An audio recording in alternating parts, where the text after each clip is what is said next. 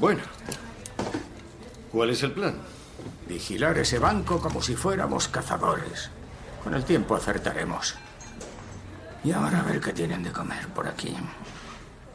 Buena señora, ¿cómo estamos hoy? Con calor, y eso me pone de mala leche. Bueno, ¿qué es lo que no quieren? ¿Perdone? ¿Qué es lo que no quieren?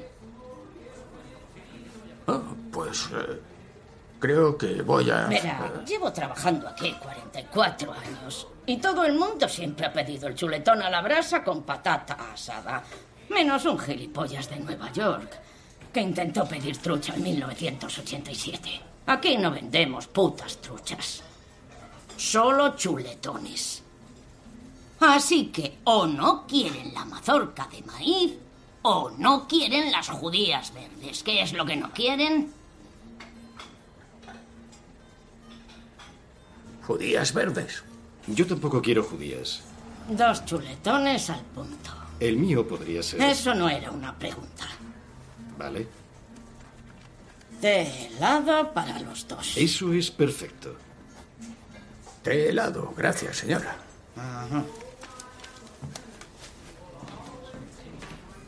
Pues ¿sabes qué? Nadie va a robar esta mierda de sitio. ¿Será posible?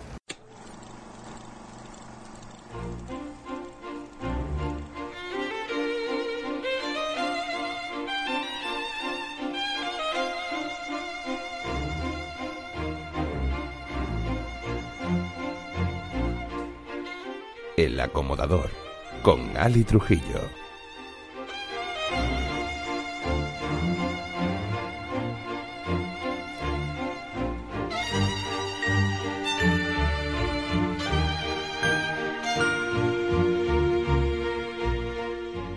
Buenos días, buenas tardes o buenas noches y bienvenidos por fin a la edición número 102 del acomodador. En primer lugar, muchísimas gracias por vuestras muestras de, cariño en estos días en los que el servidor ha pasado un pelín mal porque era a la hora de grabar la semana pasada literalmente perdí la voz. Bueno, como pudisteis escuchar, luego se puso peor y cuando se puso mejor la voz se me, se me rompía. Ya está mejor, no está al 100%, está al 80 y tantos por ciento, así que notaréis en algunos momentos en el que la voz me, me cambia y se me pone más, más grave, como puede estar ahora. Pero bueno, al menos se, se escucha. Así que muchísimas gracias. Os compensaré. Mi intención es hacerlo en el programa último de la temporada. A ver si sale la, la jugada como tengo prevista. Ya, ya os contaré. Por delante, muchísimas bandas sonoras, vuestras intervenciones y un monográfico, segundo capítulo de 007 con cinco películas, cuatro oficiales y una extraoficial. Operación Trueno, Solo se vive dos veces, Casino Royal, 007 al servicio de su majestad y finaliza Diamantes para la eternidad. Vamos bajando las luces que esto tiene que comenzar.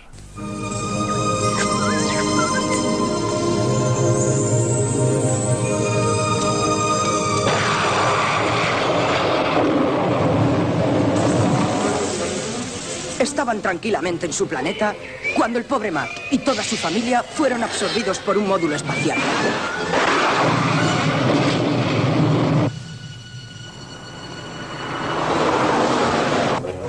Me ha quitado mi Coca-Cola, mamá. No empecéis, chicos. Yo no la tengo, no la he cogido. Lo sabía. Mi hermano Eric y yo llegábamos a nuestra nueva casa cuando el módulo explotó. ¿Qué sucede? ¡Cuidado, cuidado! Larry, no se acerque. Con todo el jaleo que se armó, Max se perdió y buscando a su familia, se encontró con la nuestra. Al principio era un tanto extraño. No podíamos ver a Mac, pero sabíamos que estaba allí. Al menos mi hermano Eric estaba convencido. Incluso intentó explicarle a mi madre que la casa había sido invadida por una criatura de Marte. La casa está totalmente destrozada. ¿Qué quieres que te diga? No quiero que me digas nada. Deberías haberme echado una mano. Los mayores solo creen lo que quieren creer. Pues voy a cogerlo. Eric necesitaba una prueba y la prueba era Mac. ¡Ya lo tenemos!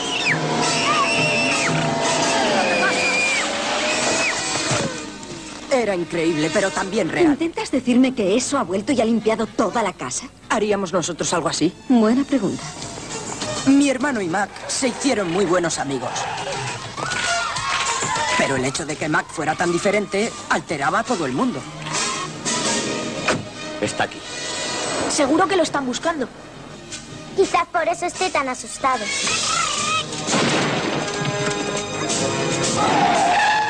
Puede que fuera porque Mac estaba metido en un lío. Puede que fuera porque a Eric le gustan las aventuras. ¡Eric! ¿Se puede saber qué haces? ¡Cogedle! ¿Qué llevas ahí? O puede que los dos necesitaran un amigo. Mac y yo, la película más emocionante de la Tierra con seres de otro planeta. A finales del verano de 1988 un recuerdo aquel día que fui al cine de verano a ver mi amigo Mac. Por la cartelera daba la sensación que era una especie de película como ET. Cuando terminé de verla, contaba con unos 8 o 9 años, salí con una sensación de vaya, vaya cosa mala que he visto. Todos sabéis que con esa edad casi todo te gusta, casi todo, por no decirte todo. Pero es que me encontré un filme que era como ET, pero en todo lo peor. Hay que decir que la película eh, trata sobre una, una familia de, de, extraterrestres que es absorbido, que son absorbidos por una nave espacial de la, de la NASA y luego se pierde el más pequeñito de la familia que se llama Mac y que cae cerca de una casa de un niño que va en silla de ruedas y los muñecos son tan malos. Qué efectos especiales más penosos. Pero lo más penoso, sin lugar a duda, era que cada dos por tres aparecía Coca-Cola y hubo un momento humillante, denigrante, sonrojante, en el que en un McDonald's se pone la gente a, a bailar y a cantar con Ronald McDonald. ¿Pero esto qué es? Y luego con el paso del tiempo, resulta, con el paso del tiempo ya, ya de mayor, me enteré que la película estuvo pagada por Coca-Cola y por McDonald's en un intento de captar a los niños con la con el espíritu por así decirlo de, de T porque aquí no hay bicicletas aquí el niño va con la silla de ruedas hay una escena muy parecida en la que Mac va sentado en la, en la silla con el niño todo, todo, todo, muy parecido pero muy cutre si acaso lo, lo más salvable es la banda sonora de Alan Silvestri que no sé cómo pudieron bueno que es lo único así reconocible del filme tampoco es que la banda sonora sea muy grande ¿eh? tampoco. La película costó 12 millones y recaudó en todo el mundo 6. O sea, un fracaso estrepitoso. Lo gracioso es que al final decían, la película ponía que iban a ver, que iba a haber segunda parte que gracias a Dios nunca hubo. Hace poco me la, me la compré en DVD, uno que, que es masoca, y sigue siendo no, no tan mala, peor. Peor. Porque ya uno le encuentra de todo. Eso sí, es para es para verla por puro completismo para saber cómo nunca hacer una película. Mi amigo Mac, vaya, vaya basura de película. Vamos a escuchar un tema de su banda sonora que compuso, como os he dicho, Alan Silvestri.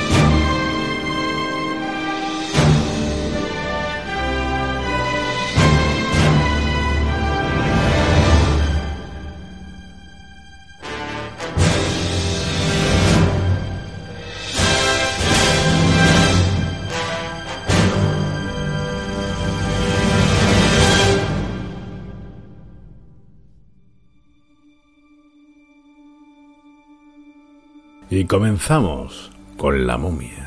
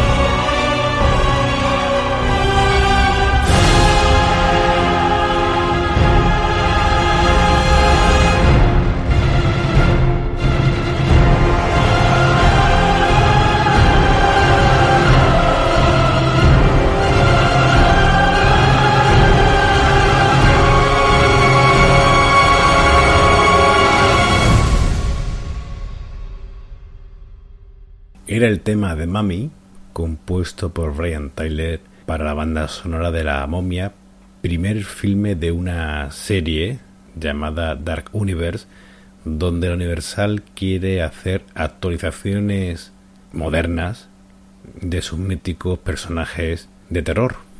Frankenstein, la momia, el jorobado de Notre Dame y demás. La crítica le ha dado por todos lados. La taquilla en Estados Unidos no ha sido espectacular, aunque en el mercado internacional sí está funcionando muy bien. A Tom Cruise se le ha llegado a decir que que qué le pasa a su carrera. servidor no la ha visto. Pero señores, que estamos en verano.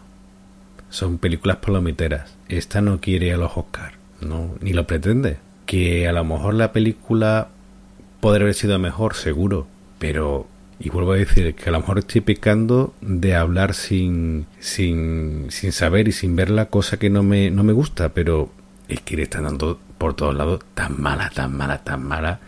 Me cuesta creer que con lo escrupuloso que es Tom Cruise se meta en un peñazo tan gordo.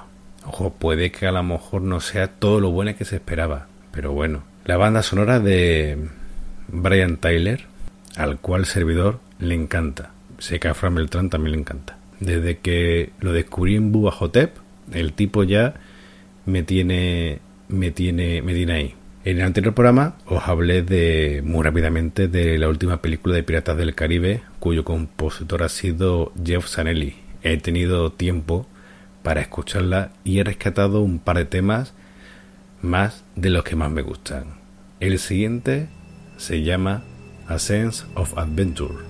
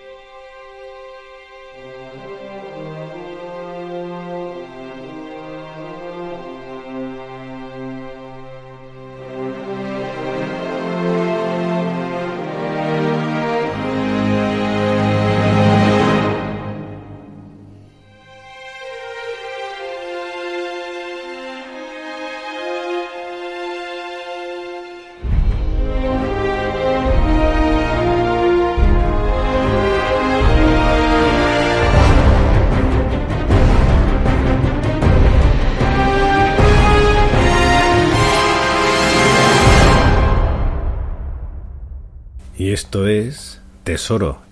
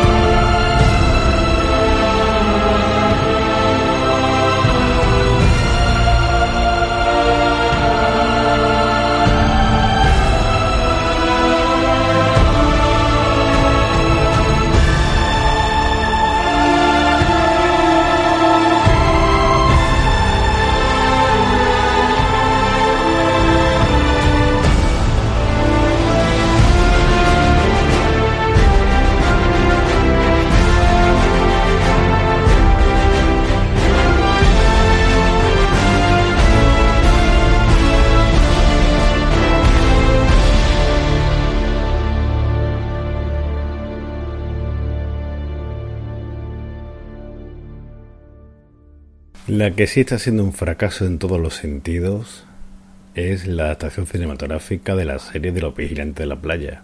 Lo, sorprendente es que haya habido gente que haya creído que podía ser un éxito. Sobre todo con Zac Efron. Pero ¿y ese tráiler en plan comedia mala? ¿Creían que la gente iba a al cine a ver eso? De verdad es que a veces parece que tienen X millones de dólares y lo quieren tirar por la basura. Madre mía. El autor de la banda sonora de este engendro ha sido Christopher Leonard y esto se llama I'm Oceanic Motherfucker.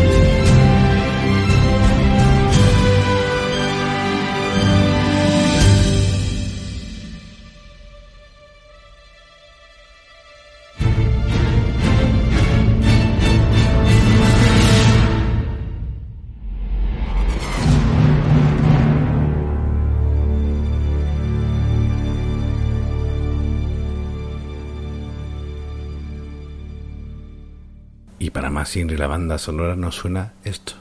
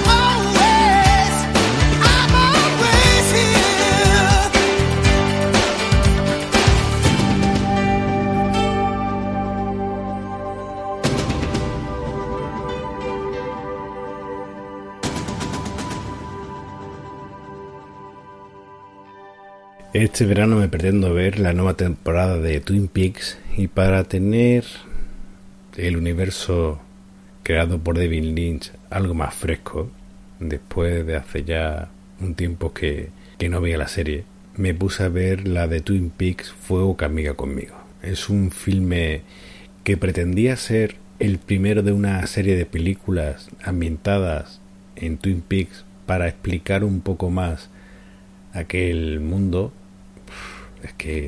bueno, lo que habéis visto es una, la serie es una ida de olla, como suele pasar con David Lynch. Lo que pasa es que hay idas de olla que no las entiendes y aún así te gustan. Porque hay quienes dicen, ah, es que no se entiende y como no se entiende, ¿cómo te puede gustar? Bueno, no hay canciones en inglés que no sabe la letra, lo que dicen y te gustan. Traduce alguna que otra canción que te guste. Ya veremos si después de ver la letra te gusta. Bueno, que mm, el filme es, es raro, explica perfectamente, bueno, lo de perfectamente vamos a dejarlo interrogante, explica mejor cómo finaliza la, la serie. Es muy recomendable verla, sobre todo como antesala a esta temporada que no he querido ver nada para no comerme ningún spoiler y que como decía película que os recomiendo encarecidamente y que si en unos momentos se ve un poco más rara de lo normal es que en un principio iba a durar cerca de casi cuatro horas y empezaron a recortar, a recortar, a recortar y la dejaron dos horas diez, si no recuerdo, o dos horas algo. porque se lo enseñaron los productores y decían que eso no le iba, no le iba a aguantar nadie. En la banda sonora estuvo Angelo Badalamenti. Si queréis saber más sobre la serie, le dediqué un programa hace ya un tiempo. En la, en la aplicación en iVoox lo podéis encontrar perfectamente. Y esta pieza es una suite que hizo Badalamenti con varios temas que suenan en Twin Peaks Fuego, Camina conmigo.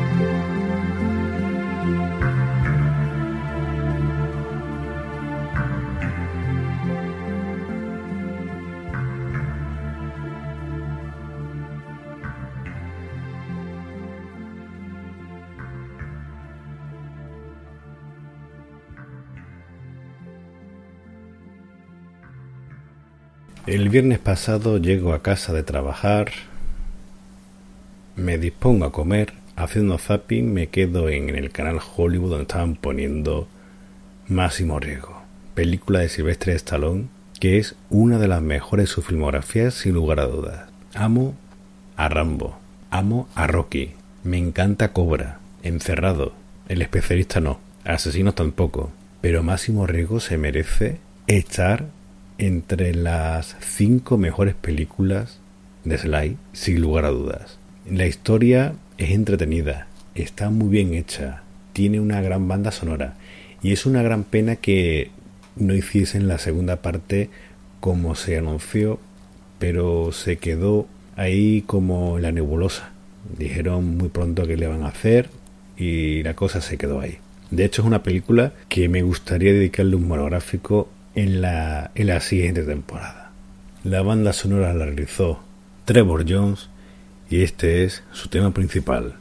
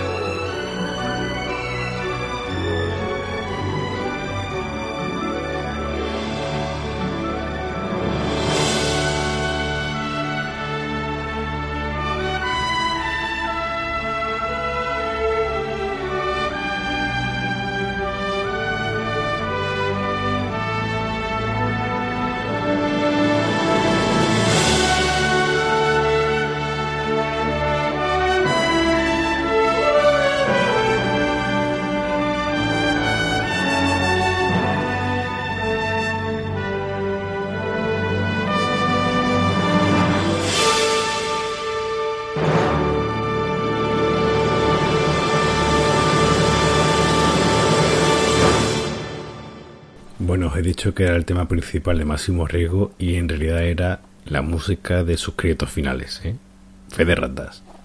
Una de las películas del verano animadas para toda la familia está siendo un éxito. Es Capitán Calzoncillos, su primer película, de la cual ha compuesto su banda sonora Theodore Shapiro y esto se llama The Prank for Good.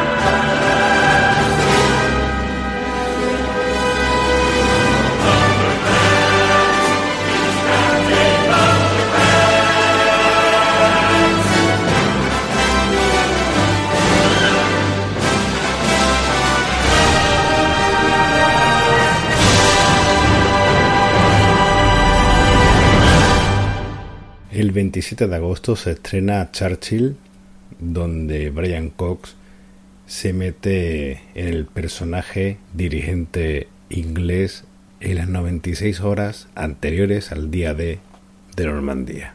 Churchill está interpretado por Brian Cox y le secunda Miranda Richardson. Un filme que cuenta con buenas críticas, quién sabe si a lo mejor cae nominación a Cox, aún es demasiado pronto.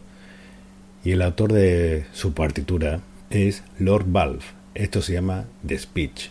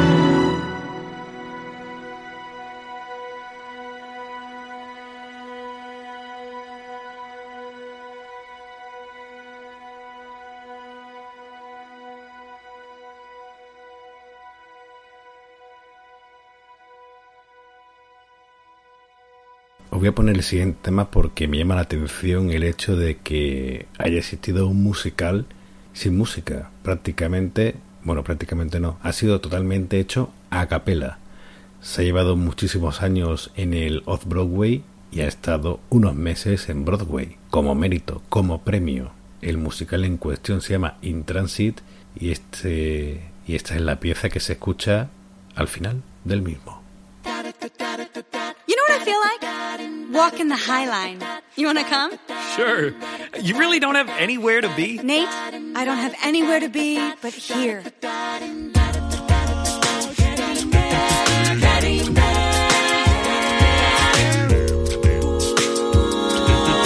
Eight million souls busy rushing around. Eight million souls. Blind to the beauty of the moment, deaf to the sound Sound, sound. Of the polyrhythmic melody, Melody. the multi layered harmony, Harmony. the ever changing symphony of life underground. Have a great audition, hon. Where together we dream, and together we sweat, and together wonder whether we're ever gonna get to the future, to the status, to the money, to the goal. When there's not a whole lot that's in our control. Eight million souls race to their destinations, but life is here and now, between stations. I'm getting there.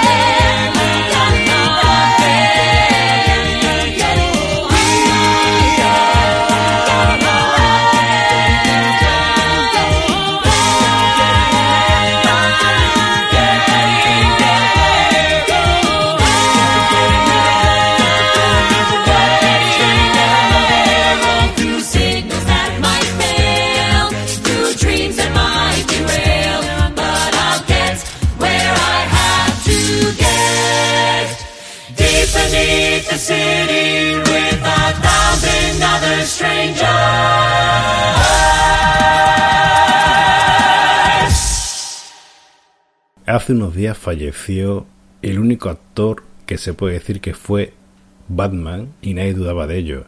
Por Adam West no se le recuerda otro papel más que el del murciélago alado de la serie de los años 60. Por cierto, no es mala, es que es Pulp. Es así, quiere ser así, no es ridícula. Es que era así y quería ser así. Mm, Batman no hacía falta ser como la de Nolan, que, ojo, que me encanta, pero es que, y lo divertida que es la serie, y lo que tenéis con ella, y ojo, que tiene casi 70 años, no se puede comparar. Sirva el siguiente tema como homenaje a Batman, Adam West.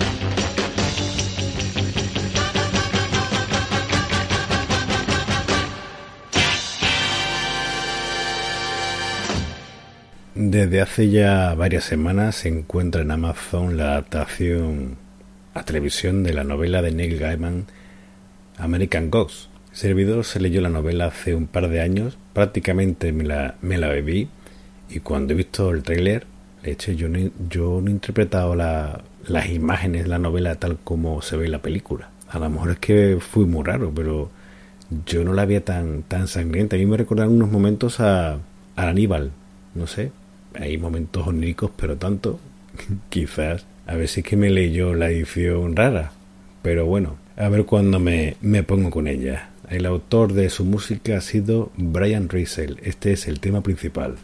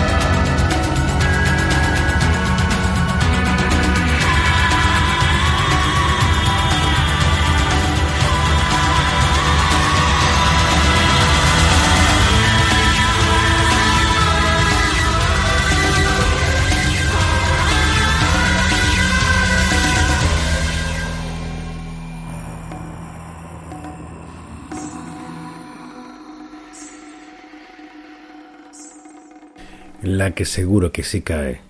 Este verano es la quinta temporada de House of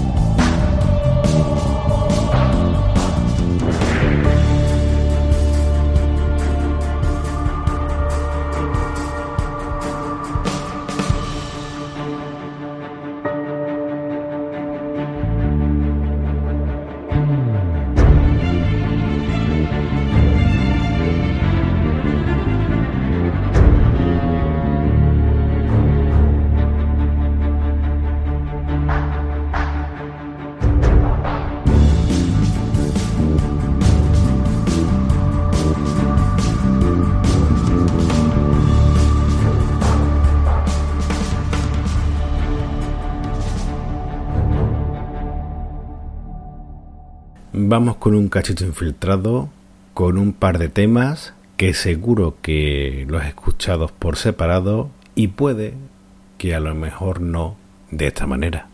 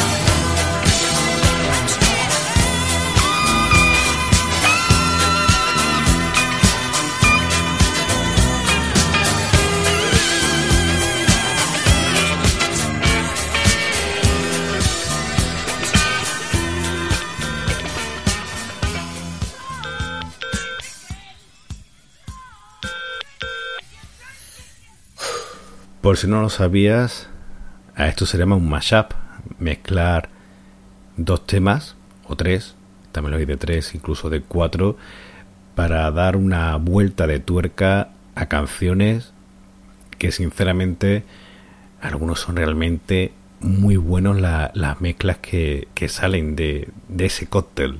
Este concretamente, obviamente, es de los Gees y Pink Floyd en un tema que se llama Staying Alive in the Wall. De vez en cuando sonará un, un mashup de esto, de los que más me gustan, porque de verdad, como he dicho, algunos que otros son realmente muy buenos. El acomodador. Tu podcast de bandas sonoras, cine y series. Si tienes alguna petición o consulta, puedes escribir un correo al acomodador arroba elacomodador.es. También puedes utilizar Twitter, la cuenta es arroba acomodadorel y Facebook. Y por qué no, si quieres, también nos puedes mandar un audio comentario haciendo las peticiones o las consultas. Las podemos recibir perfectamente en el correo electrónico. Y ya sabes que nos puedes escuchar en la aplicación del acomodador existente para Apple y para Android, en iVoox, en iTunes y también en SoundCloud. Espero vuestras peticiones y consultas. El acomodador. Tu podcast de bandas sonoras, cine y series. Vamos con las peticiones. La primera vía Twitter es de Bob Hunter que pide un tema de la banda sonora compuesta por Mark Streitenfeld para Infierno Blanco, notable película que protagonizó Liam Neeson. Esta pieza se llama Into the Fray.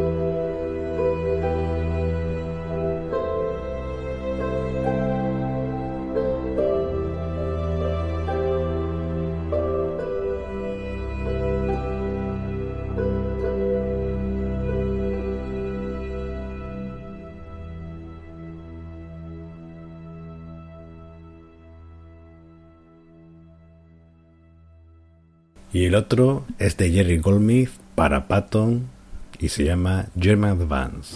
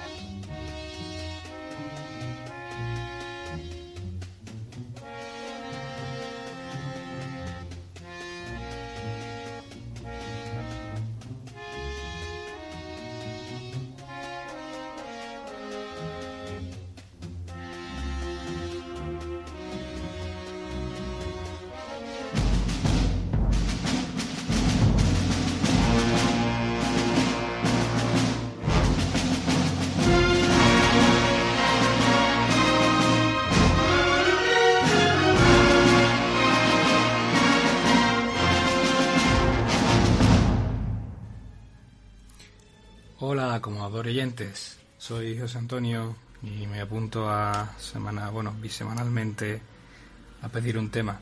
Quiero abrir una nueva sección, si puede ser, que sería de parecido razonable. Y me gustaría que los oyentes eh, oyeran, nunca mal dicho, una pieza de Gustav Holst titulada Marte,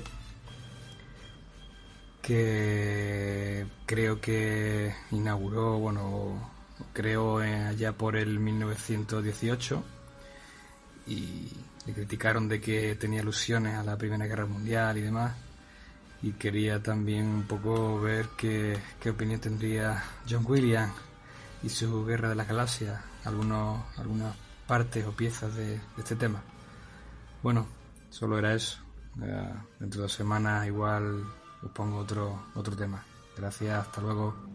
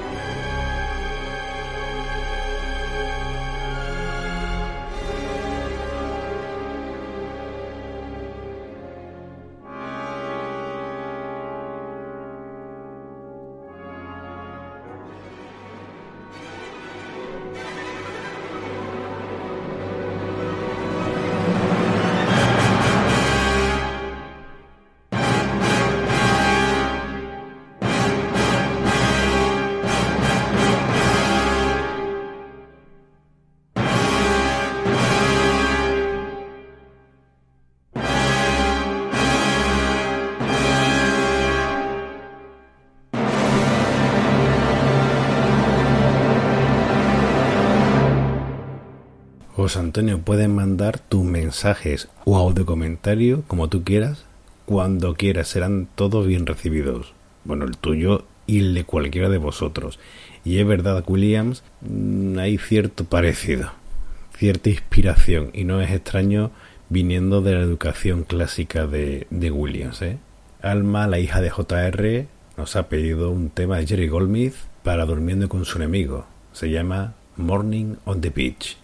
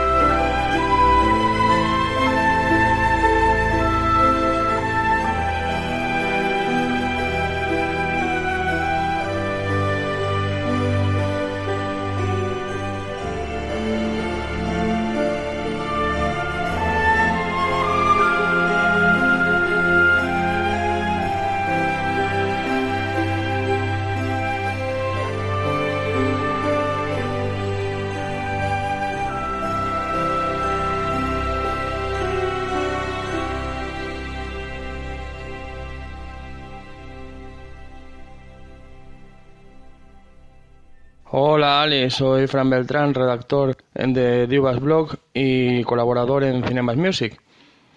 Eh, lo primero de todo, me alegra que estés mejor de esa laringitis.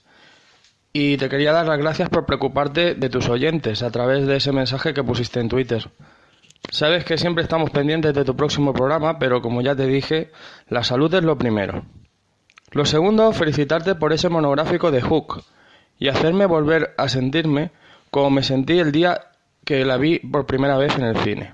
Hook es una de mis películas preferidas de Spielberg y de las mejores bandas sonoras que ha escrito John Williams, ya que respira aventura y magia por todos lados. Pues dicho esto, me gustaría pedirte un par de peticiones. Una de ellas es el tema Drink Up Me Hearties de Piratas del Caribe, o el tema, o el tema final.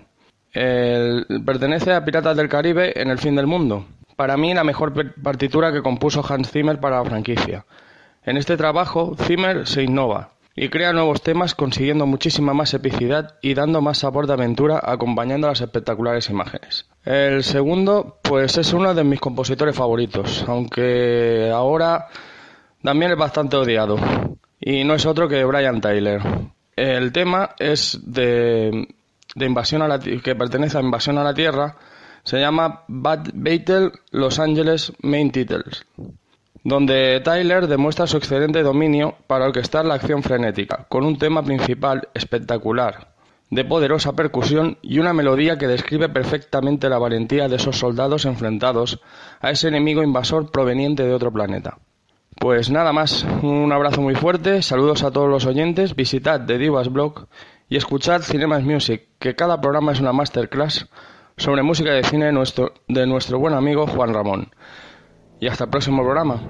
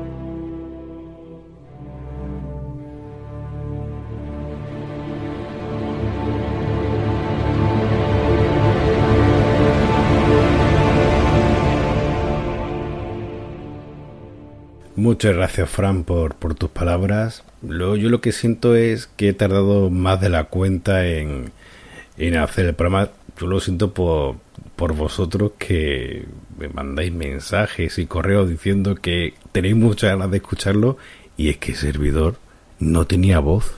Bueno, la tenía, pero era horrenda porque ha habido un momento en el que se ha puesto incluso peor del mensaje que había escuchado. Ha sido horroroso. Menos mal que, que la otorrino dio con la tecla con la tecla rápido. Aunque aún así ya escucharéis durante el programa, sobre todo en el monográfico, que de vez en cuando tengo algún que otro bajón. Y tras Los Piratas del Caribe, vamos con una película donde la banda sonora me gustó más que la película, esta de Batalla Los Ángeles de Brian Tyler.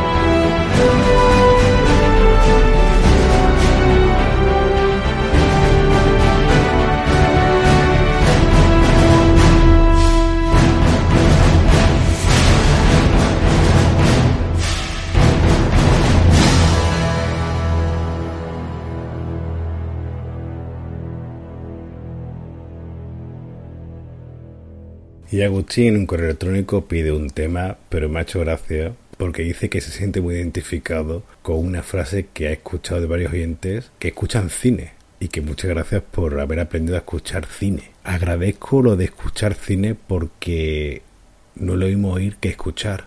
Puedes estar oyendo pero no prestándole atención. Escuchando prestas atención. Y agradezco la atención que le dais a este podcast como siempre dedicándole vuestro tiempo. Y ahora vamos con tu petición, Agustín. Bullet, de Lalo Schifrin.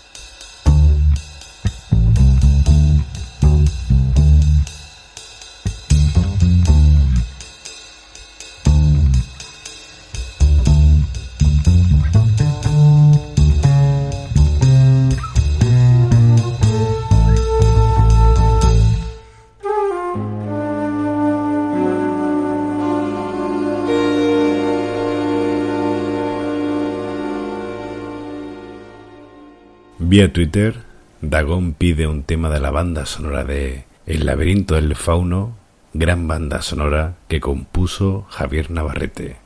Esto es Una princesa.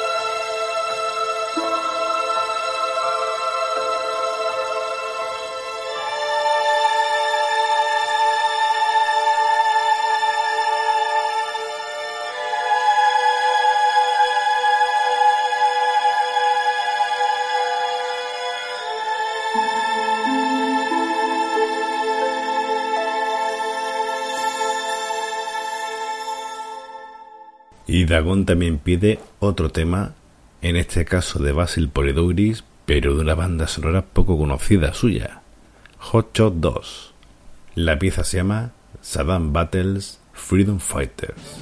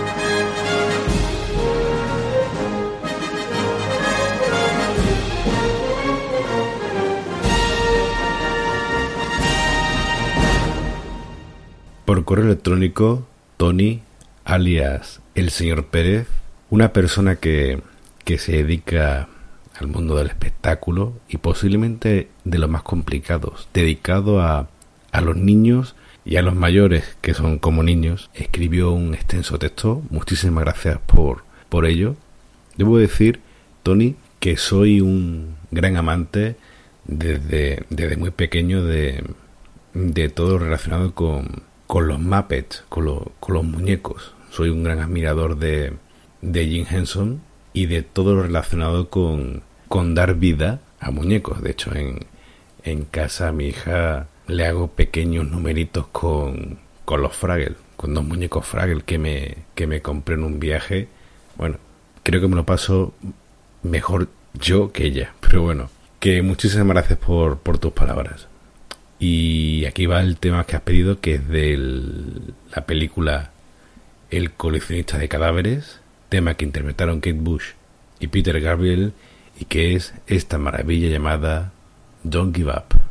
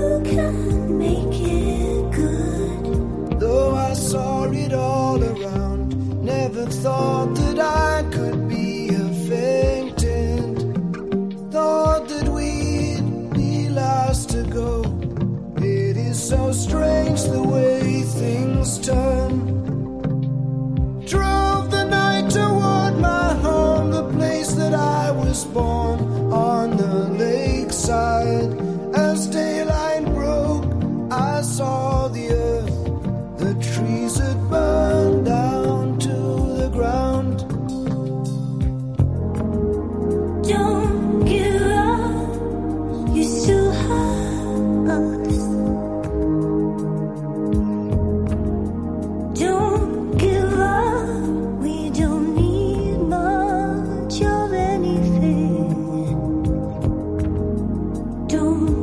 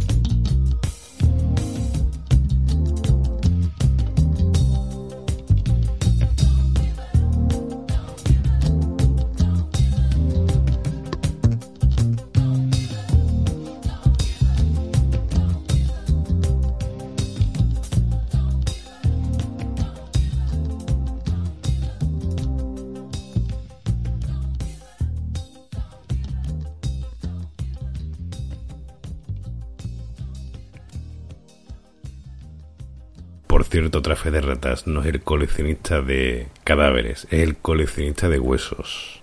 Lazo mental con otra película. Francisco Martínez es un oyente recién llegado y que espero que se quede por muchísimo tiempo, que vía Twitter pidió un tema de un chavalín nuevo llamado Jerry Goldsmith. Es el ave satani de la profecía.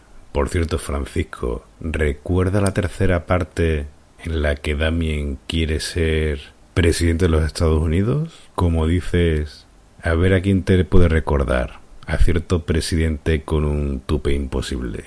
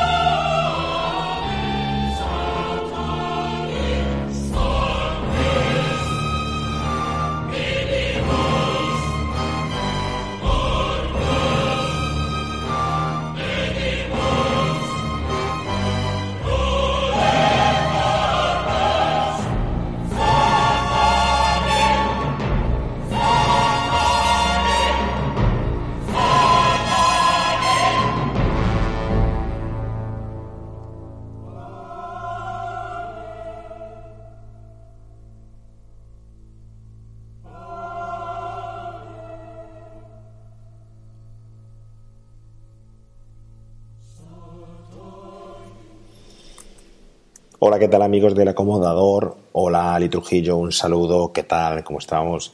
Soy Juan Pablo Videoclusero. Ya sé que me pusiste falta en el episodio pasado, pero bueno, voy a intentar que no vuelva a suceder. Menos ahora que estamos a final de curso, ya para entrar en verano, vacaciones de verano, y es cuando más hay que apretar. Así que venga, ahí van mis peticiones que esta semana van muy relacionadas con dos películas que vamos a tratar en remake a los 80 próximamente antes de que terminen la temporada que será así como a primeros de julio aproximadamente. Ojo, la temporada oficial, ¿eh? ya veremos a ver lo que hacemos para verano. En el próximo capítulo de Remake a los 80 vamos a tratar uno de los pocos western que se hicieron en los 80 concretamente quizá el más relevante o el de más importancia, protagonizado por Clint Eastwood y dirigido por él. Se trata de El jinete pálido. Por tanto, para conmemorar este capítulo que vamos a hacer ya en breve la próxima semana, eh, te voy a pedir su tema principal, el tema principal de El jinete pálido, compuesto por Ennio Morricone junto con los arreglos del saxofonista Lenny Niaus. Esta ha sido mi primera petición y la segunda correspondería a otra de esas películas de los 80 que vamos a tratar en próximos capítulos, quizá dentro de mm, tres semanas. Eh, se trata de una película de espada y brujería por excelencia de los 80, de muy principio de los 80, concretamente del 81, y creo que es recordada y mitificada por todos eh, los seguidores del buen cine y sobre todo del alquiler de videoclub en los 80. Se trata de Excalibur. Esta película sabéis que tiene un tema principal que no forma parte de la propia banda sonora, sino que es una composición de Wagner, eh, pero que suena muchísimo durante toda la película. Es el Carmina Burana, que es memorable dentro de esta película porque suena bastante, pero sobre todo en una secuencia en la que los caballeros de la mesa redonda, encabezados por el rey Arturo, van eh, cabalgando por un campo de cerezos en flor. Es una de las, quizá de las escenas más míticas de, que, se, que se pueden recordar en la retina de- del cine y del cineasta, ¿no? Entonces, bueno, esta es, eh, este sería el segundo tema que te pediría para, para todos los oyentes de este programa del, del acomodador. Estas han sido mis peticiones, espero que os hayan gustado y bueno, nos vemos en el próximo, ¿no? Un saludo a todos los amigos del acomodador. Adiós.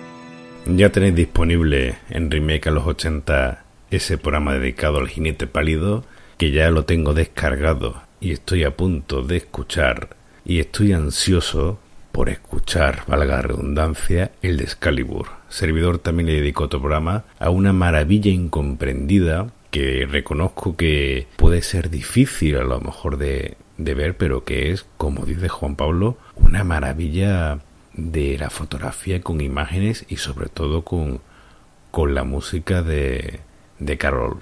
Es sublime.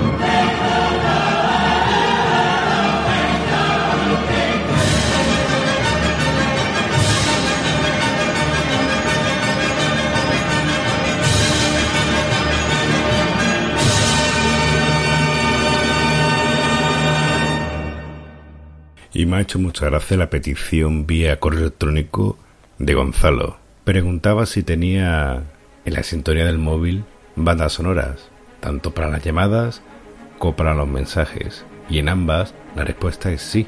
Esto es lo que suena cuando me llaman.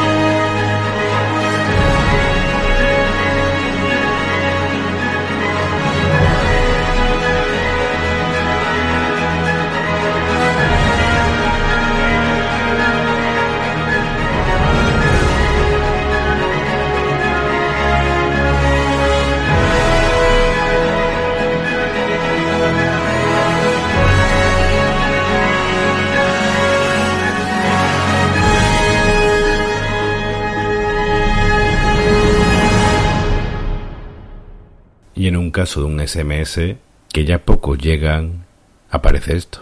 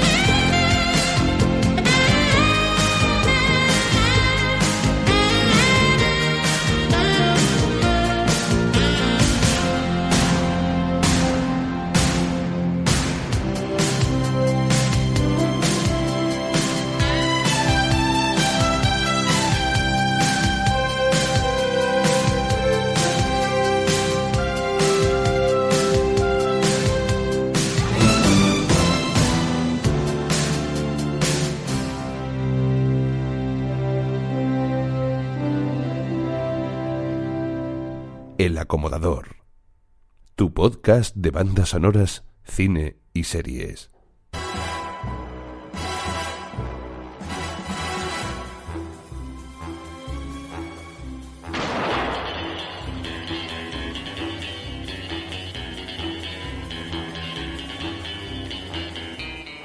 Vamos con el segundo capítulo del serial de 007, donde entre las películas que os comentaré Sean Connery dejó de ser Bond para volver. Hay que empezar por un filme que iba a ser el primero de la franquicia, pero resultó ser el cuarto, Operación Trueno.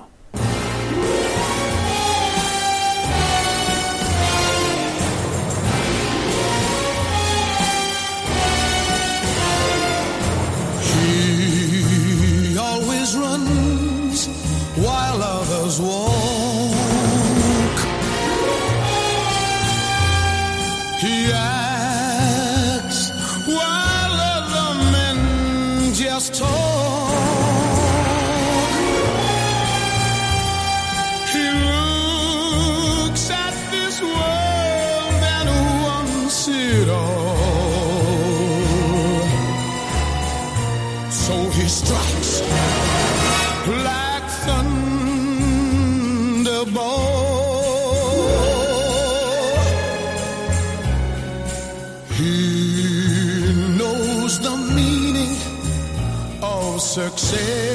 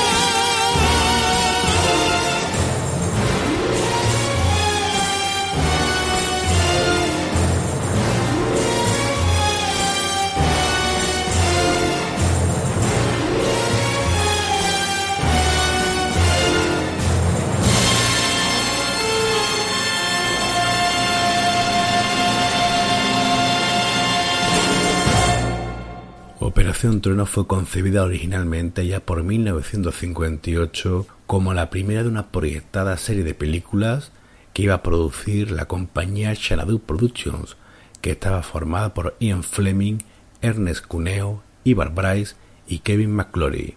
El guion fue reescrito por Fleming, quien entre otras cosas sustituyó a los malos los soviéticos por una organización criminal llamada Spectra. La película la iba a dirigir Kevin McClory, pero el fracaso comercial de su filme El niño y el puente hizo añicos estas ideas. Además, no tenían financiación y se paró el proyecto. Más tarde, Fleming conoció a Harry Sadman y Albert Broccoli y empezaron las películas de 007. Además, el creador de Bond hizo del guion de Operación Trueno, tras algunos cambios, su novena novela del personaje. Hubo demanda de Kevin McClory y no llegaron a un acuerdo extrajudicial hasta 1963, debido a los problemas de salud de Fleming que fallecería en 1964. Las novelas tenían que poner basado en una adaptación para la pantalla de Kevin McClory, Jack Whittingham y Ian Fleming. Además, el acuerdo permitía a McClory hacer una adaptación cinematográfica cuando él quisiera. Así retrasaron hacer 007 al servicio de su majestad para hacer Operación Trueno.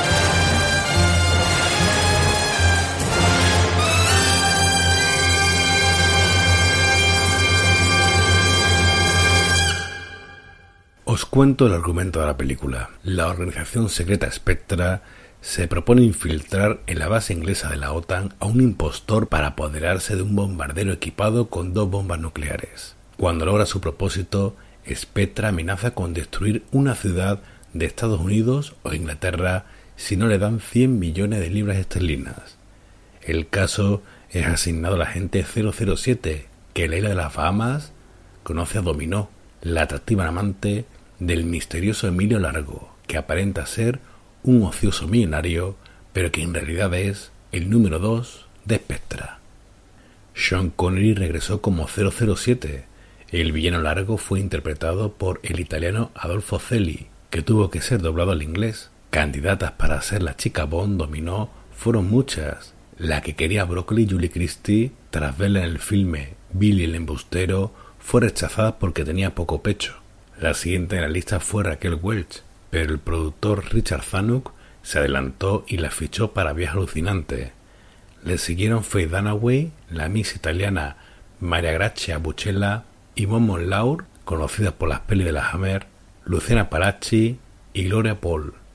La elegida fue la Miss francesa Claudine Auger, la cual se le tuvo que redoblar en versión original y su personaje cambió de nacionalidad de italiana a francesa.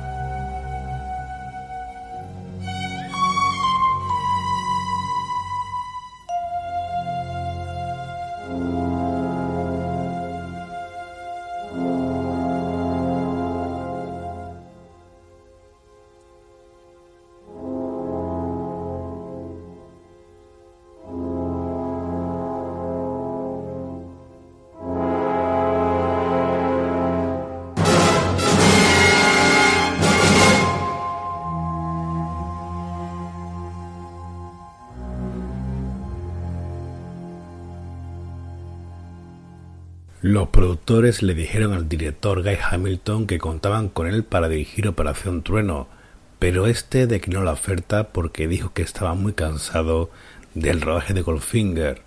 Lo intentaron con Alfred Hitchcock, pero tras el rechazo de este se lo ofrecieron a Terence Young, director de las dos primeras películas de la franquicia. Operación Trueno fue su último trabajo en la saga de 007.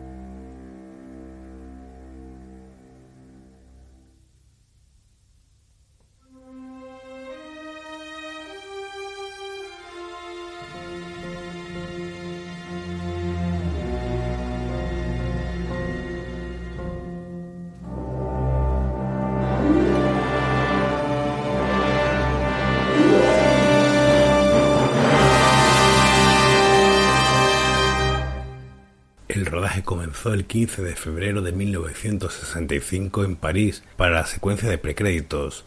El resto fue rodado gran parte en las Bahamas, Miami y por supuesto en los estudios de Pinewood. Por segunda vez apareció el Aston Martin DB5. Una de las diferencias entre la novela y la película es que en esta ya se conoce la existencia de Spectra. Es lógico que sea así porque el guion de la historia es anterior a la novela y al filme. En cuanto a los efectos especiales, todo era real. El disco volante, la fortaleza de Largo, se construyó juntando un catamarán y un hidroala. El jetpack funcionaba perfectamente. Y por supuesto los tiburones eran reales. Para proteger a Connery hicieron un pasadizo con plexiglas. Con la explosión del disco volante tal fue la potencia que se puso que se rompieron los cristales de 30 millas a la redonda. Maurice Binder regresó a la franquicia para hacer los créditos iniciales y al ser rodada en Panavisión tuvo que filmarse de nuevo la escena donde Bond dispara, siendo la primera vez donde ese 007 era Connery.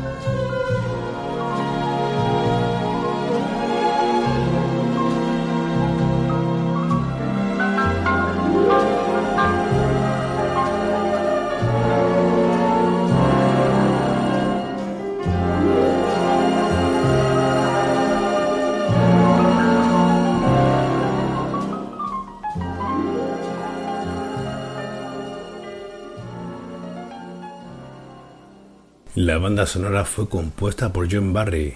Este, junto con Leslie Bricus, compuso un tema para la introducción llamado Kiss Kiss Bam Bam. Primero lo grabó Shirley Bassey, pero esta tuvo problemas y luego lo tuvo que grabar Dionne Warwick. Los productores rechazaron el tema porque creyeron que la canción tenía que tener el título del filme. Escuchamos la pieza en cuestión.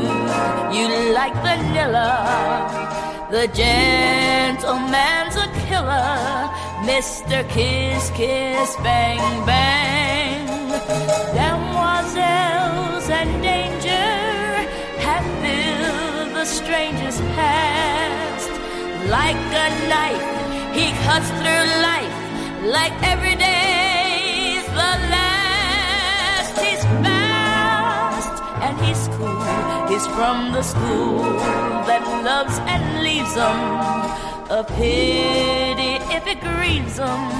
Mr. Kiss Kiss Bang Bangs. Not a fool.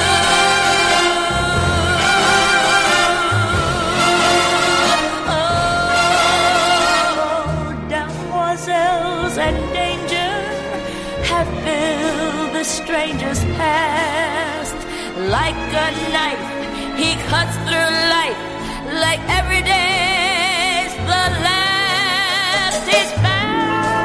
and he's cool. He's from the school that loves and leaves him. A pity if it grieves him. Mr. Kiss Kiss Bang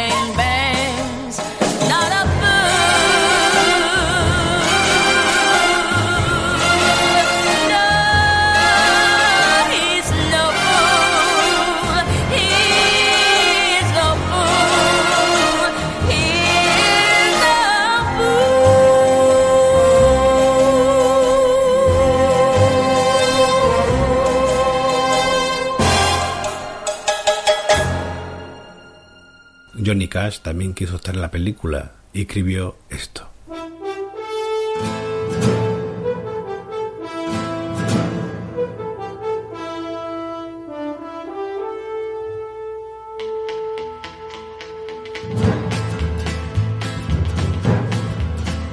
There's a rumble in the sky, and all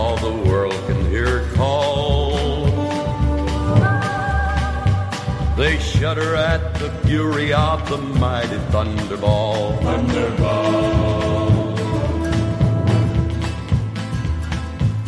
The power of her engines now is drowned in the sea. But the deadly force from within her is somewhere running free.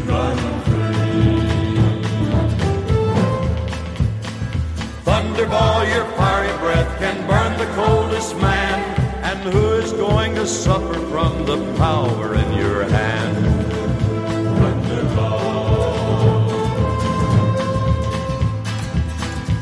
Somewhere there is a man who could stop the thing in time. He's known by very few, but he's feared by all in crime. All in courage, and by fighting he has not been known to fall. But neither has the fury of the mighty thunderball. Thunderball, thunderball your fiery breath can burn the coldest man. And who is going to suffer from the power in your hand?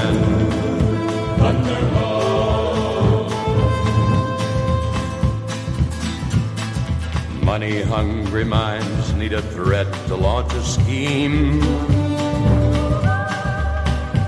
But those who hold the thunderball could rule the world, it seems. Cannot the peaceful world find a clue to where she's gone?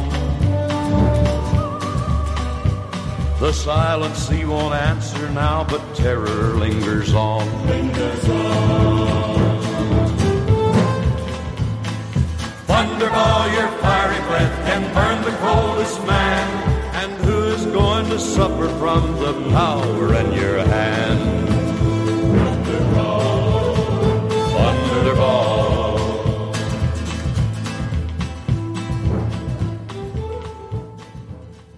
La verdad es que poco suena a Bond. Fue rechazado y llamaron a Tom Jones, quien aceptó la propuesta.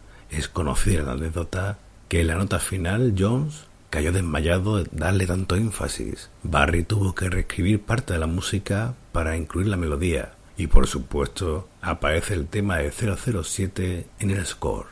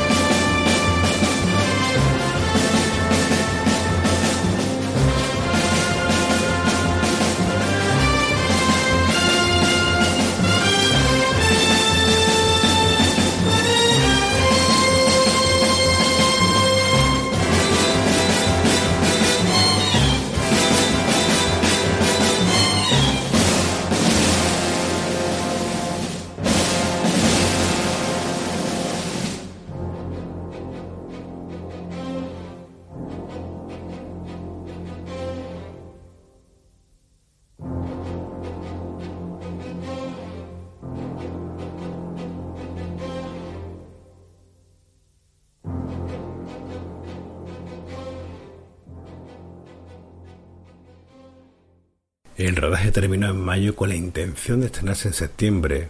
Por retrasos en el montaje, finalmente lo hizo a primeros de diciembre, con un presupuesto de 9 millones, más que las anteriores tres películas juntas, recaudó en todo el mundo 141. Con la inflación de hoy sería un billón de dólares. Fue todo un éxito en taquilla y además vino con un Oscar bajo el brazo a los mejores efectos especiales. Bond ya era un éxito seguro.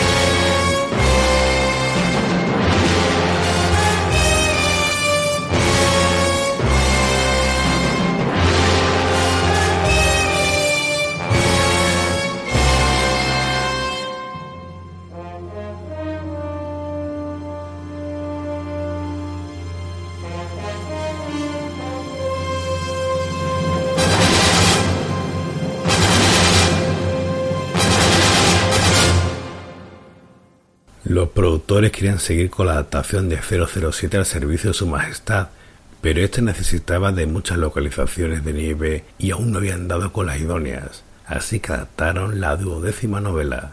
Solo se vive dos veces.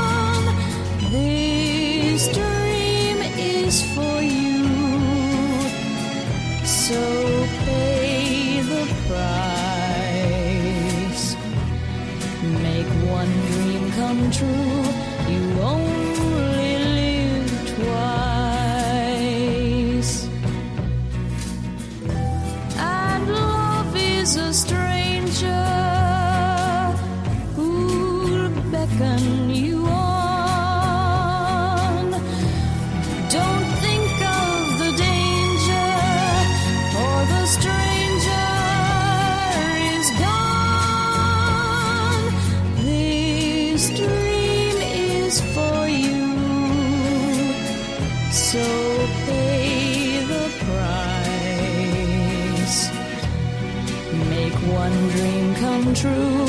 You only live.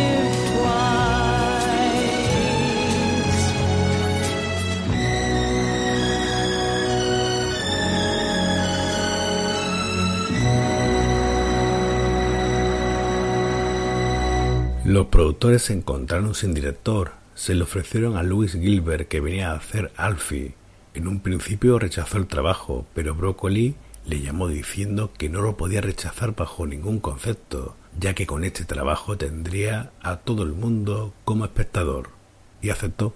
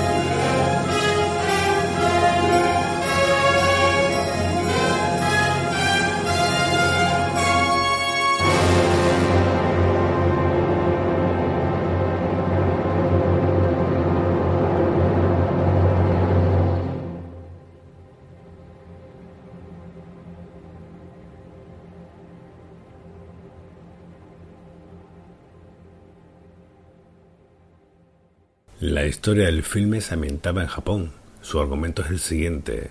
Dos naves espaciales, una norteamericana y otra rusa, han sido secuestradas en la órbita terrestre.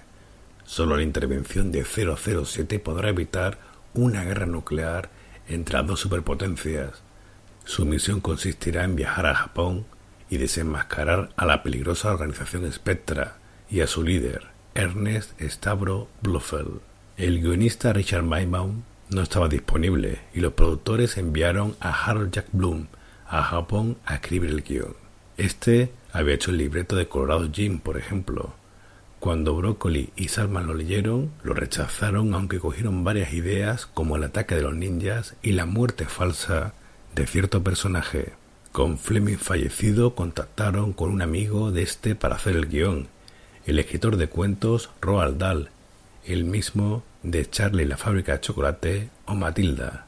Este no contaba con ninguna experiencia haciendo guiones cinematográficos. Dahl señaló que era el peor libro de Fleming y que era imposible hacer un guion con él. Le dieron libertad creativa, pero dieron varias directrices. No podía tocar a Bond y tenía que usar la típica fórmula de las chicas. Tomó cuatro o cinco ideas de la novela y seis semanas después tenía el libreto teniendo como base a 007 contra el Doctor No.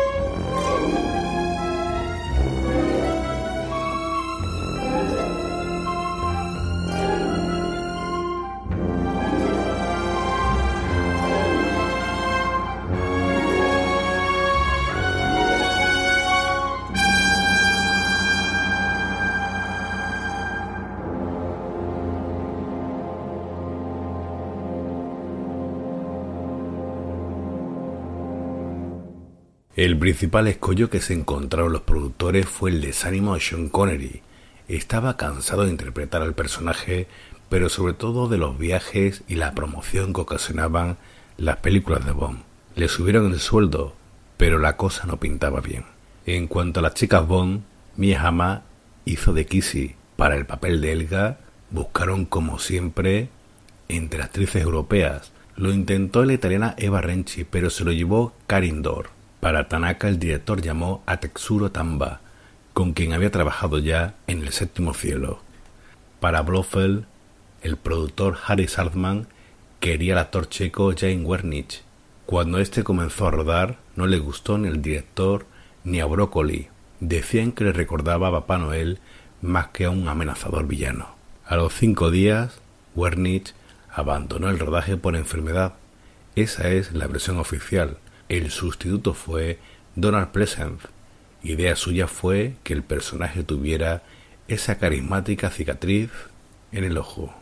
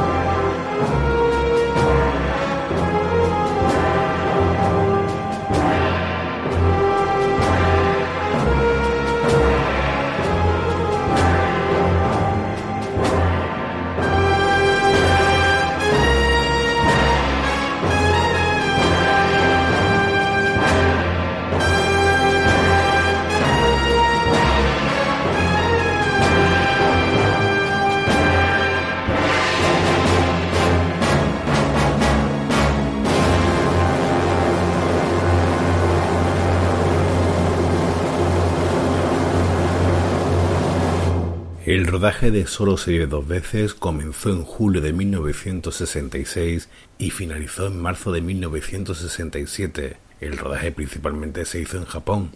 Hubo muchos problemas en el rodaje porque los japoneses entraban en cámara cuando reconocían a Connery. De hecho hubo escenas que se hicieron con las cámaras ocultas para evitar las avalanchas. Las escenas más complicadas de rodar fueron la de los helicópteros. Empezó a rodarse en Japón, pero tras un accidente se terminó aquí, en Torremolinos, donde fue más seguro. Siguió en Gibraltar, Noruega, y en los estudios de Pinewood, donde se hizo el imponente decorado del interior del volcán que servía de base para Spectra. Solo este escenario costó un millón de dólares y el helipuerto y el monorail funcionaban de verdad. Para poneros una referencia, costó lo mismo que todo el filme del Doctor No.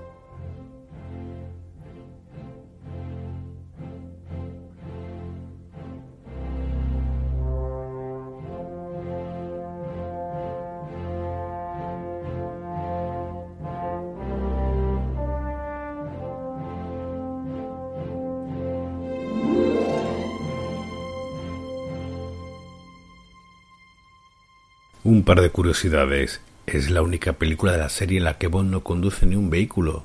Y la otra es que el 5 de marzo de 1966, los productores Broccoli Salzman, el director Louis Gilbert, el cámara Freddie Young y el director artístico Ken Adams tenían un vuelo que sale de Tokio y que vía Hong Kong tenía como destino Londres. A última hora les invitaron a una demostración de ninjas y pospusieron el viaje. Ese vuelo terminó estrellándose en el monte Fuji. Y es que solo se vive dos veces.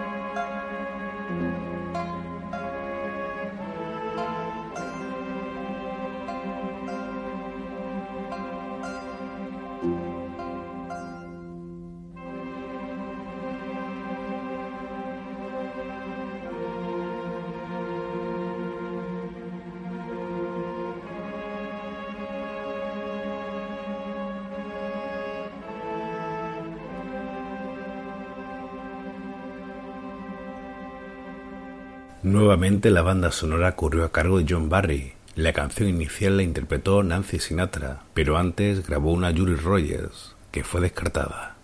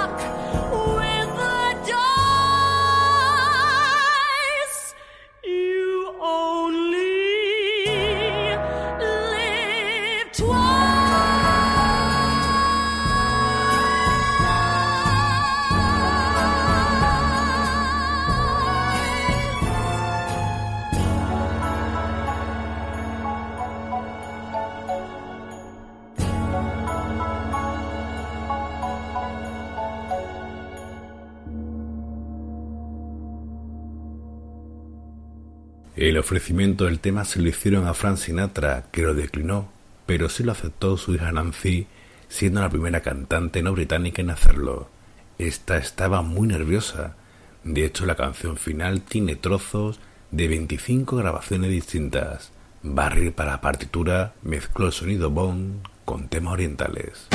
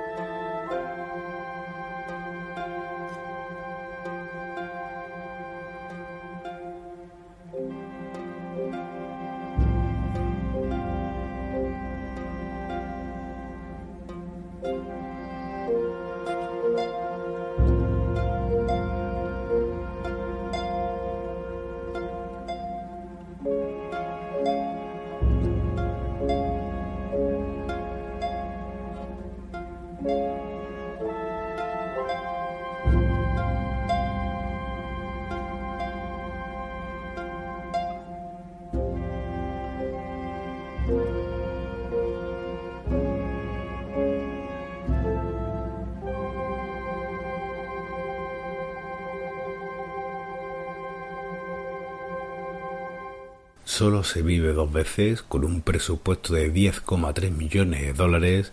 Se estrenó el 12 de junio de 1967. Hizo 43 millones en Estados Unidos y 111 en todo el mundo. La fórmula seguía funcionando, pero ahora llegarían las curvas.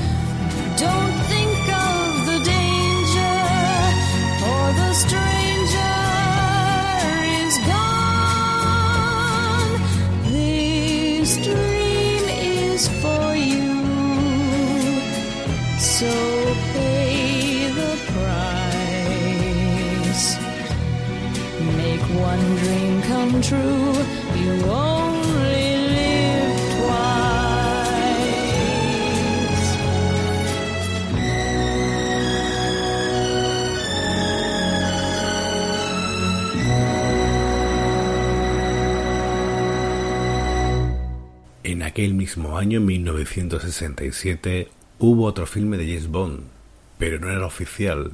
Me refiero a Casino Royale.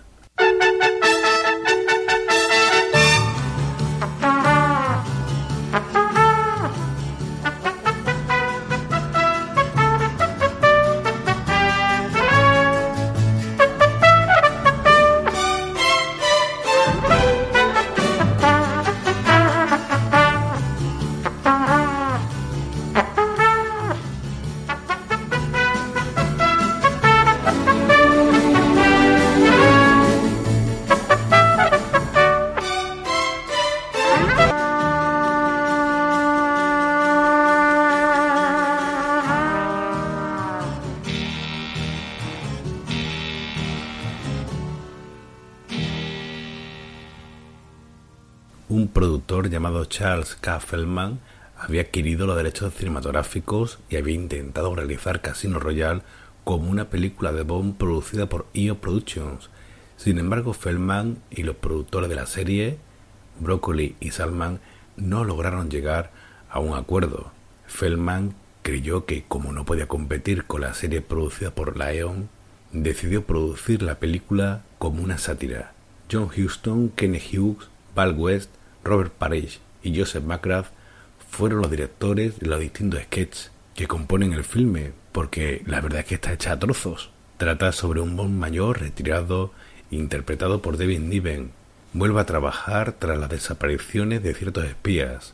En el reparto están Deborah Kerr, Orson Welles, Peter Sellers, Barbara Buchet, Ursula Andress, William Holden, Charles Boyer, Peter O'Toole, John Huston, Jean-Paul Belmondo, Woody Allen, Billy Wilder y Jacqueline Bisset. Hasta siete actores interpretaron a Bond. La película es un desastre sin sentido y es que el rodaje fue realmente así, un desastre con poco sentido. Un ejemplo es que Peter Sellers desapareció un día y no regresó porque no se llevaba bien con Orson Welles. La película tuvo un presupuesto desproporcionado de 12 millones de dólares, más que solo se vio dos veces, y tan solo recaudó 41. La música fue compuesta por Bart Bacharach y la canción principal la interpretó Dusty Springfield. Look look.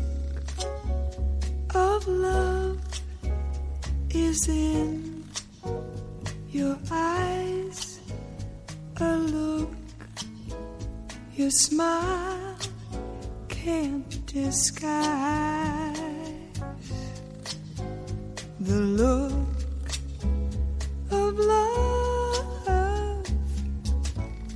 It's saying so much more than just words could ever say.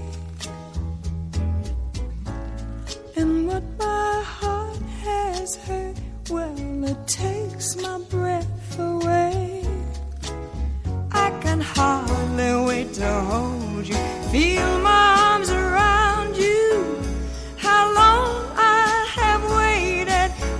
Just to love you. Now that I've found you, you've got the look of love. It's on your face, the look, the time can't erase. Be mine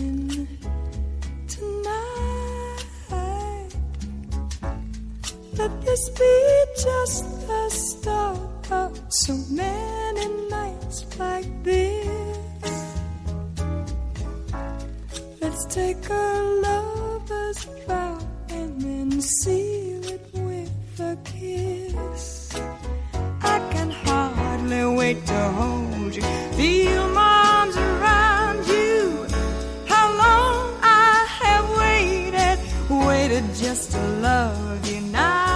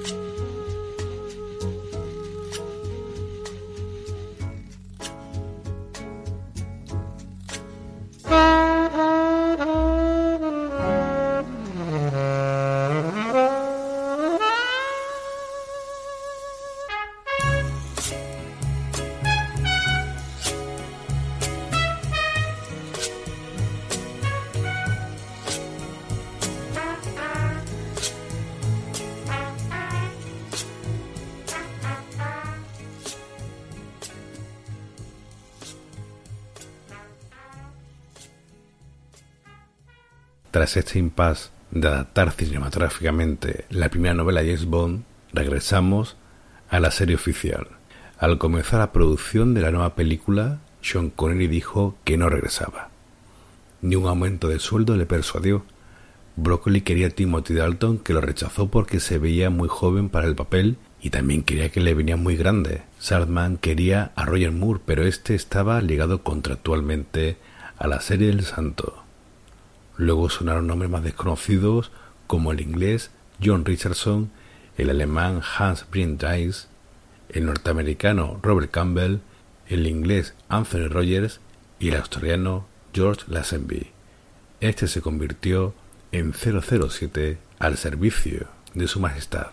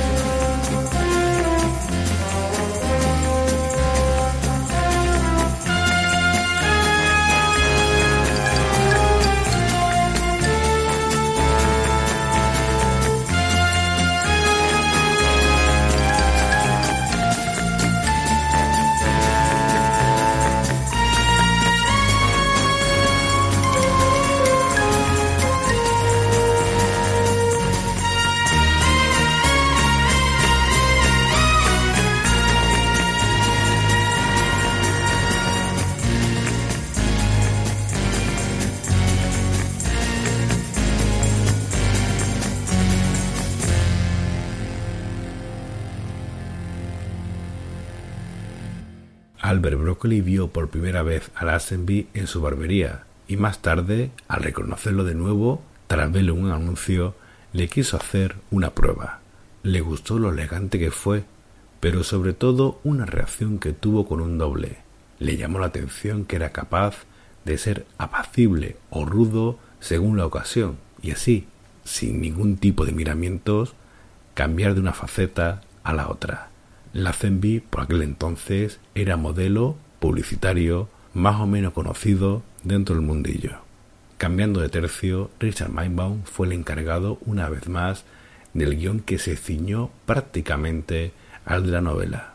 Tanto que cuando 007 ve a Blofeld, tras pelear contra él en solo se ve dos veces, no lo reconoce. En un principio, para explicar esto y el cambio de cara del actor, obviamente, se sugirió que Bond se sometía a una operación de cirugía estética. La idea se desechó y se pusieron pequeñas referencias e incluso la rotura de la cuarta pared cuando Lazenby dice lo de esto nunca le pasó al anterior tipo que se ve en la escena de los precréditos.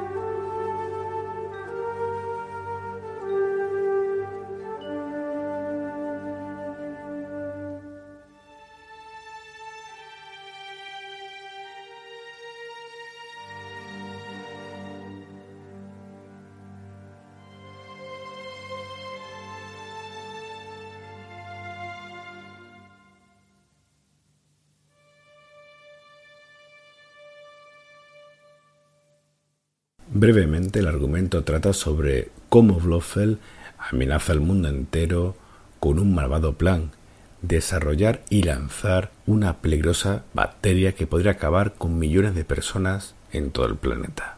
Para dirigir el film, ascendieron al editor y director de la segunda unidad de las anteriores películas, Peter R. Hahn, en su primer y único trabajo en la silla principal de la saga.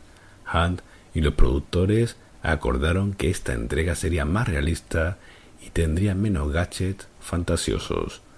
Para contrarrestar el anonimato del actor de James, la chica Bond tenía que ser conocida.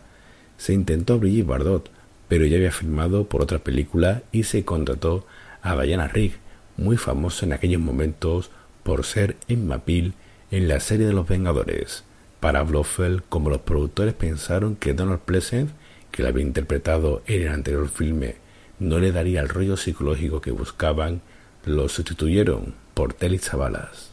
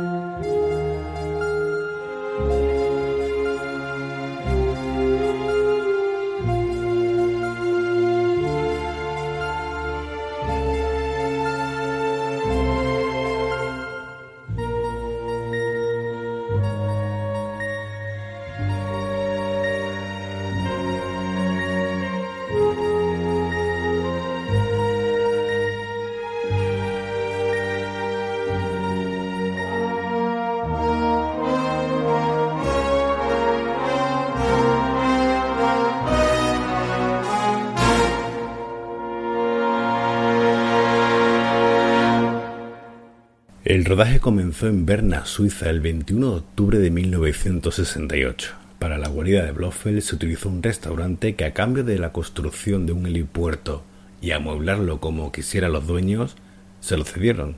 Mientras que el director Hunt rodaba en Suiza, John Glenn con la segunda unidad se ocupaba de las escenas de esquíes. Fue la primera vez que se usaron y a partir de entonces se convirtieron en una marca de la casa.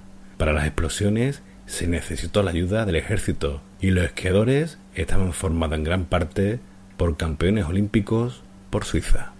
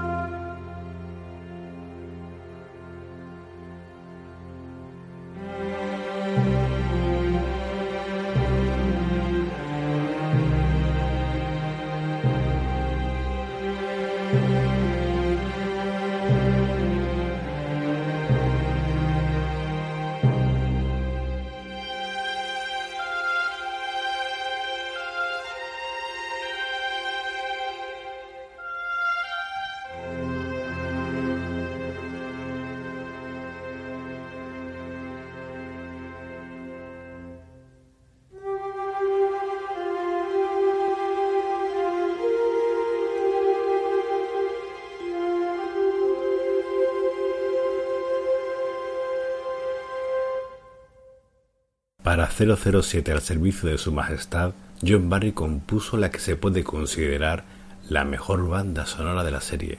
Se rompió la tónica habitual de las últimas películas y el tema inicial no fue cantado, sino instrumental, siendo el cantado para el final, donde Louis Armstrong interpretó este We Have All the Time in the World.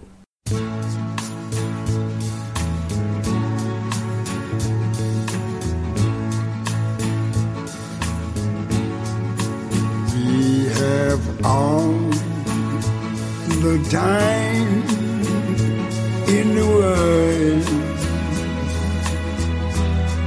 Time enough for life to unfold all the precious things love has in store. We have all the love in the world. If that's all we have, you will find we need nothing more. Every step of the way will find us with the cares of the world far behind All the time in the world just for love, nothing more, nothing less. Only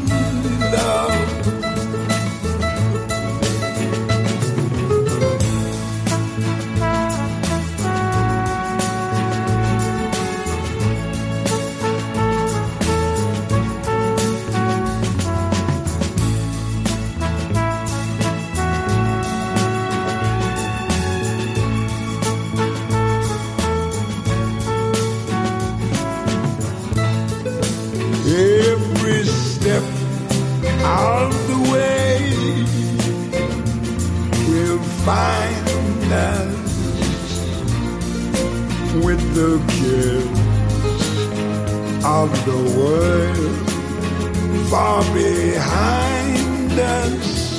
Yes, we have all the time in the world just for love, nothing more, nothing less, only love.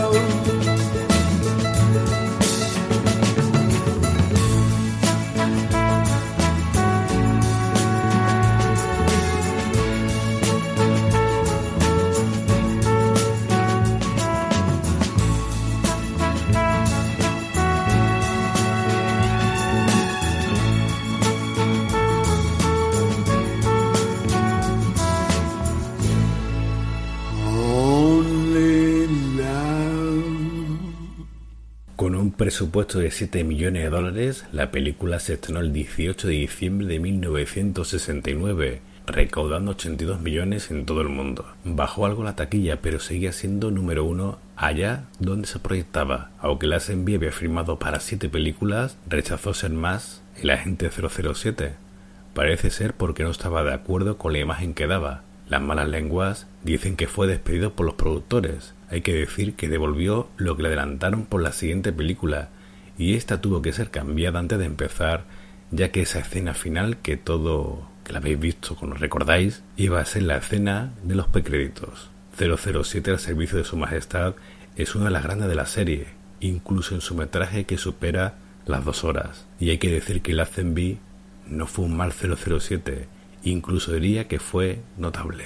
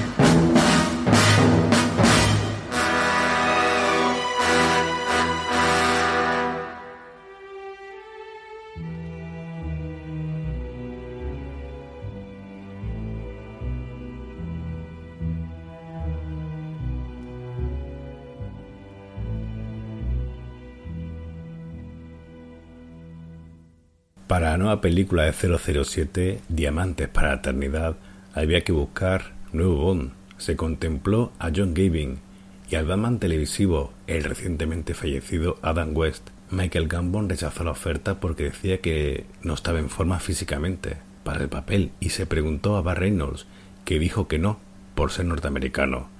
El jefe de la United Artists, David Picker, estaba descontento con la situación y dijo que se le ofreciese el oro y el moro a Sean Connery para que regresase a la franquicia. Accedió por un cheque de 1,25 millones de dólares y además que la United le hiciese dos filmes, La ofensa en 1974 y un proyecto sobre Macbeth que se abandonó al ya estar haciéndose una similar con Roman Polanski.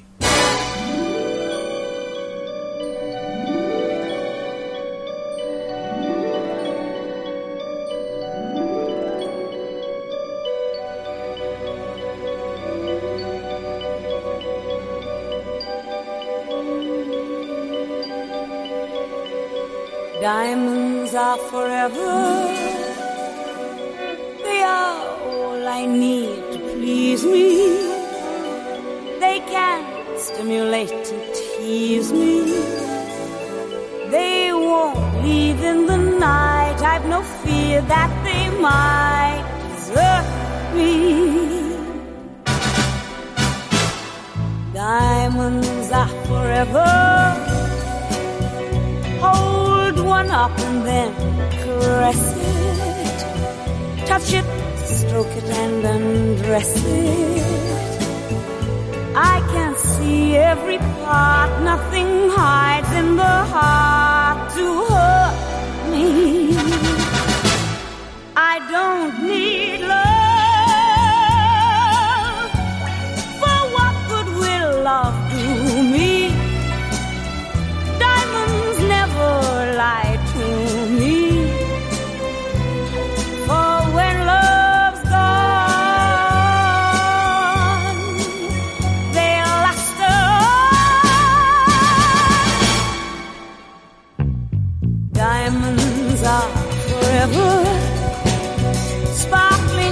round my little finger. Unlike men, the diamonds linger. Men are mere mortals who are not worth going to your grave for. I don't need love.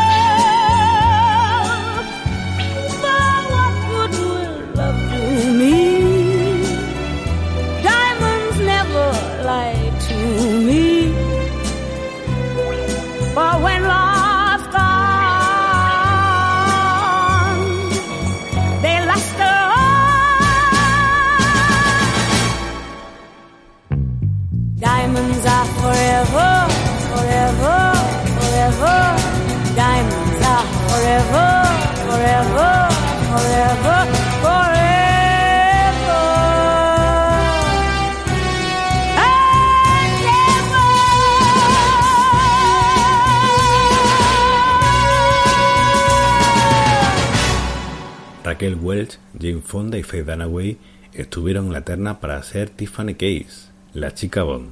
Se lo quedó Jill St. John, a la cual le ofrecieron primero el rol de Plenty O'Toole. St. John fue la primera chica Bond norteamericana. Finalmente Lana Wood hizo de Plenty O'Toole tras la sugerencia que hizo Tom Mankiewicz. El músico de jazz Pater Smith hizo del esbirro Mr. Kid. El también músico Paul Williams iba a hacer de su compañero, el señor Wind, pero no llegó a un acuerdo, siendo sustituido por Bruce Glover.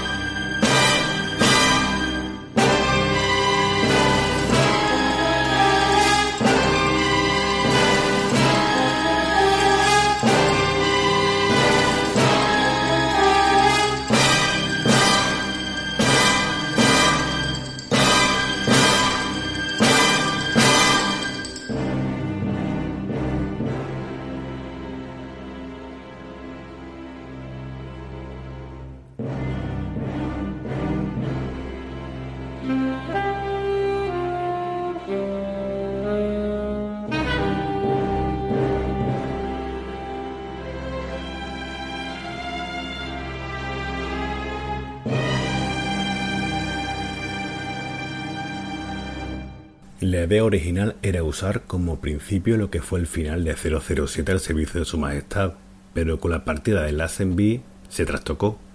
En un principio el villano iba a ser interpretado por Jeff Frost, que hubiese hecho de un hermano gemelo de Goldfinger, pero finalmente se cambió de nuevo por Blofeld, encarnado por Charles Gray, quien ya hizo un pequeño papel en Solo se vive dos veces. El cambio de villano se debió a un sueño que tuvo Broccoli, donde su amigo el millonario Howard Hughes era suplantado por un impostor. Richard Mainbaum hizo el guion, pero junto al guionista Tom Mankiewicz. Al tener lugar en Las Vegas, desde la United Artists decidieron que al ser norteamericano, Mankiewicz le daría el toque adecuado al guion en esa parte.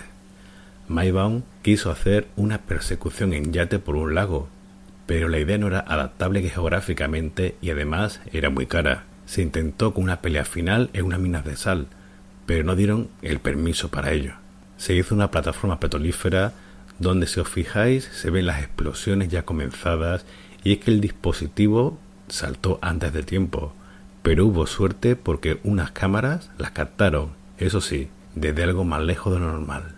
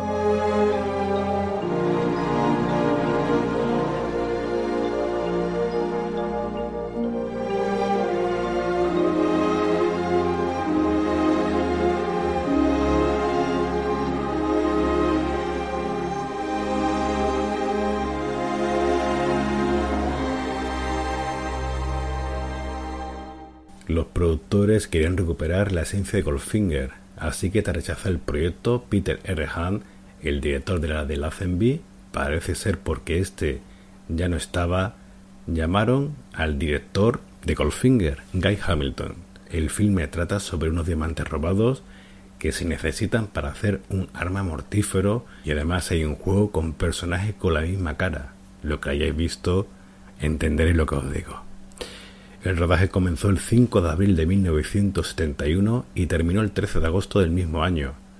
Tuvo lugar principalmente en Estados Unidos y luego en Alemania, Holanda y por supuesto en los estudios londinenses de Penwood.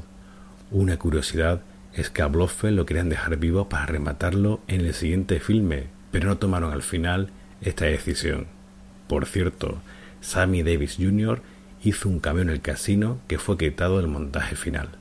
La película se estrenó el 17 de diciembre de 1971, con un presupuesto de 7,5 millones, hizo 120 millones en todo el mundo. Volvía a la senda del éxito en taquilla.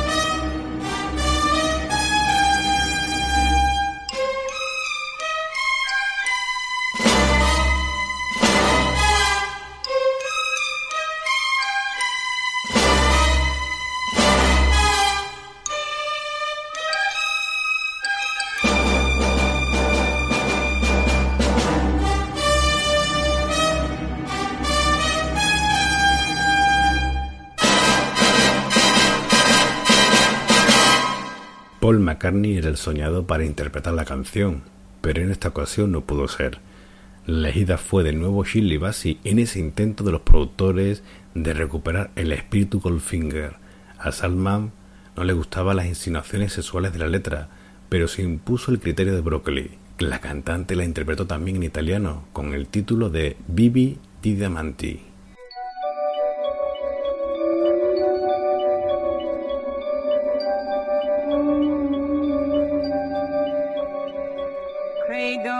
Sapere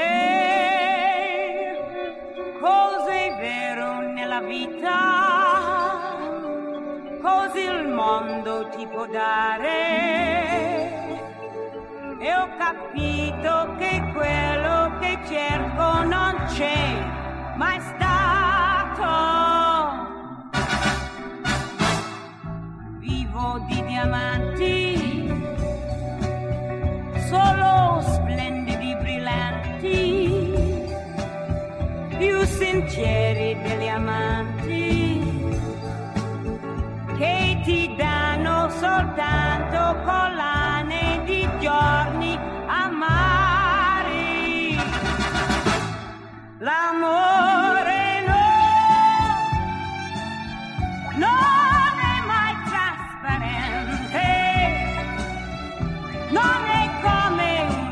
un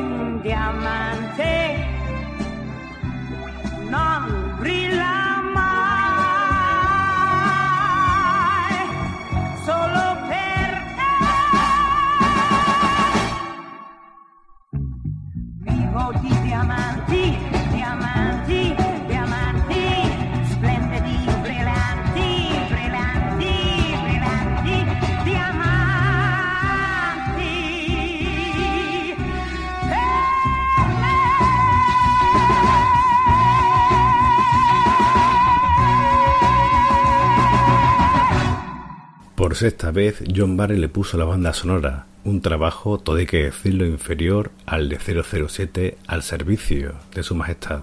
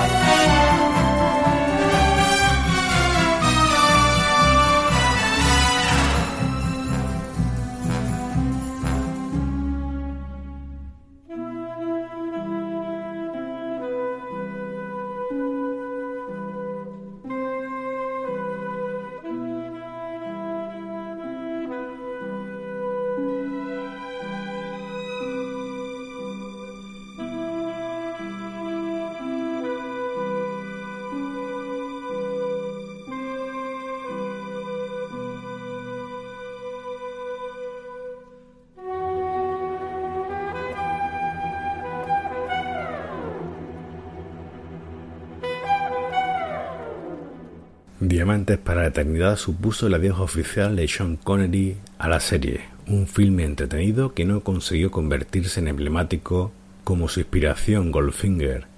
Y hasta aquí el segundo volumen de 007, pero ya sabes que James Bond regresará.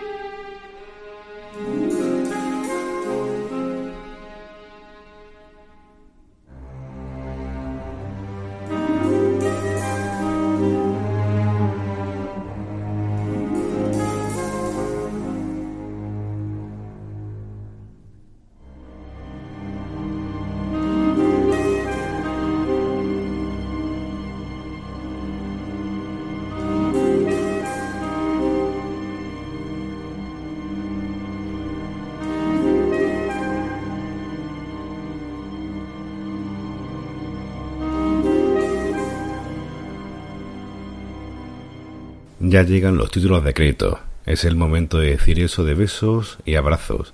Sed felices, sonreíd, que es gratis. Ved y escucha mucho cine.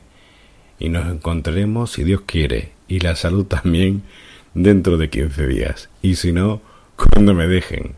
Y hasta entonces, os dejo con la banda sonora de La momia, con la que comenzaron de Brian Tyler. Concretamente, con su suite final. Adiós.